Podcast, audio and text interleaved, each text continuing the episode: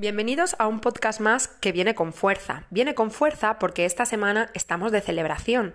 Y es que, para quien no lo sepa, el día 24 de noviembre de todos los años es el Día del Nutricionista. Y como buena pasionaria y defensora de mi profesión, quiero reivindicar la funcionalidad de los nutricionistas en la sociedad. Siempre digo que, nos guste o no, la alimentación es el hábito diario que más puede influenciar positiva o negativamente a nuestra salud. Por muchas razones. Podría ser la primera de ellas, que lo hacemos muchas veces al día. Podría ser también que lo hacemos de forma necesaria, es decir, tú puedes decidir fumar o no fumar, beber o no beber, pero no puedes decidir no comer, lo necesitas para poder vivir. Por lo que qué mejor forma que haya un profesional que te pueda ayudar, aconsejar, orientar, guiar, motivar, para que consigas cuidar tu alimentación y que sea equilibrada, saludable, adaptada, colorida, adaptada a los objetivos que tienes a tu rendimiento deportivo, a tus necesidades diarias. La figura del nutricionista tiene un papel muy importante porque previene muchas de las patologías que a día de hoy están muy establecidas e incrustadas en nuestra sociedad, desafortunadamente. Más vale prevenir que curar. ¿Por qué digo esto? Porque cuerpo solo hay uno y salud también. Solo las personas que pierden la salud saben lo que significa hacerlo. Por lo que el cuerpo humano debería ser nuestro templo, nuestro lugar donde vivir toda la vida y por ello es sitio, eh, el sitio que más tenemos que cuidar. Y para esto la alimentación tiene un papel muy importante. Eh, esta semana he estado muy motivada emocionalmente a nivel profesional y muy orientada a transmitir lo importante que es cuidar el cuerpo. Y por ello decidí escribir una carta al mismo. Sí, como lo oyes, he escrito una carta al cuerpo humano que quiero compartir contigo en este podcast con la finalidad de motivarte, ayudarte e impulsarte a que cuides de lo más importante que tienes, que no es tu dinero, ni tu trabajo, ni tus hijos, eres tú y tu salud. Antes de iniciar la lectura, decir que va dedicada para todas aquellas personas que desafortunadamente alguna vez en su vida hayan perdido la salud por el camino, pero que afortunadamente la hayan recuperado cambiando sus hábitos de alimentación. Deciros que sois unos valientes y unas valientas. Deciros que lo que habéis hecho, el cambiar vuestro hábito, cambiar vuestra forma de alimentaros, de entrenar, de dormir, de descansar, vuestra forma de vivir, es lo más responsable y bonito que vais a poder hacer jamás por nadie Enhorabuena por ellos, va por vosotros. Querido cuerpo, gracias, gracias por contenerme desde el momento en que decidieron crearme para vivir esta gran aventura que es la vida, porque sin ti nada de esto hubiera sido posible. Desde el minuto uno fuiste el continente perfecto, te dotaron de todo lo que necesitaba para reír, soñar, ser, estar y vivir. Gracias por hacer tu parte de forma silenciosa, por encargarte de mantenerlo todo a punto, con tu trabajo invisible del que tan consciente soy a día de hoy tras mi formación. Todas las mañanas te levantas conmigo, realizas tus funciones y me permites vivir. Gracias por hacerme respirar sin darme cuenta de que lo hago, por realizar ese proceso alquímico de convertir lo que respiro, lo que como, lo que bebo en combustible para vivir.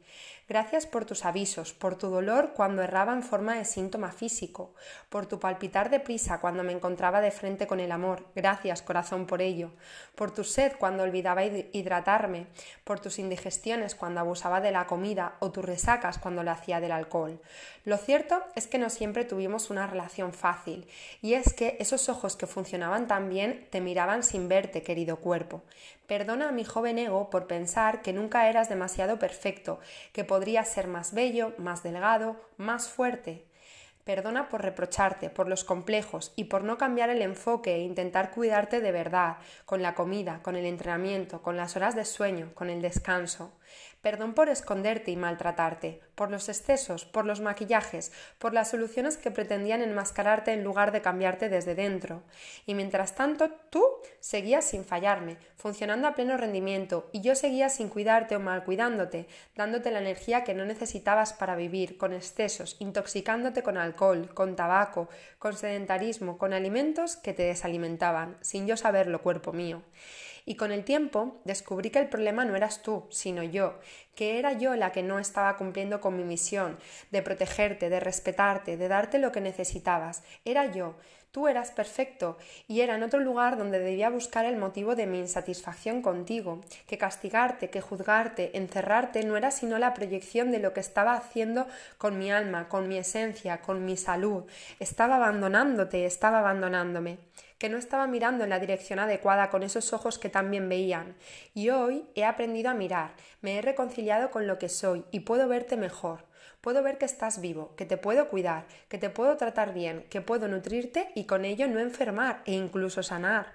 Ahora veo que aparecen en ti las marcas de cuando ambos contuvimos otra vida, las marcas de cuando decidías someterte a rigurosas dietas para acabar atiborrándote de alimentos que en poco ayudaban para tu buen funcionamiento y que aún así tú procesabas por mí el colesterol que ha salido tras años de ingestas abusivas de grasas no tan buenas, el azúcar en sangre de los últimos análisis porque mi páncreas ya no podía trabajar más y decidió jubilarse antes de hora.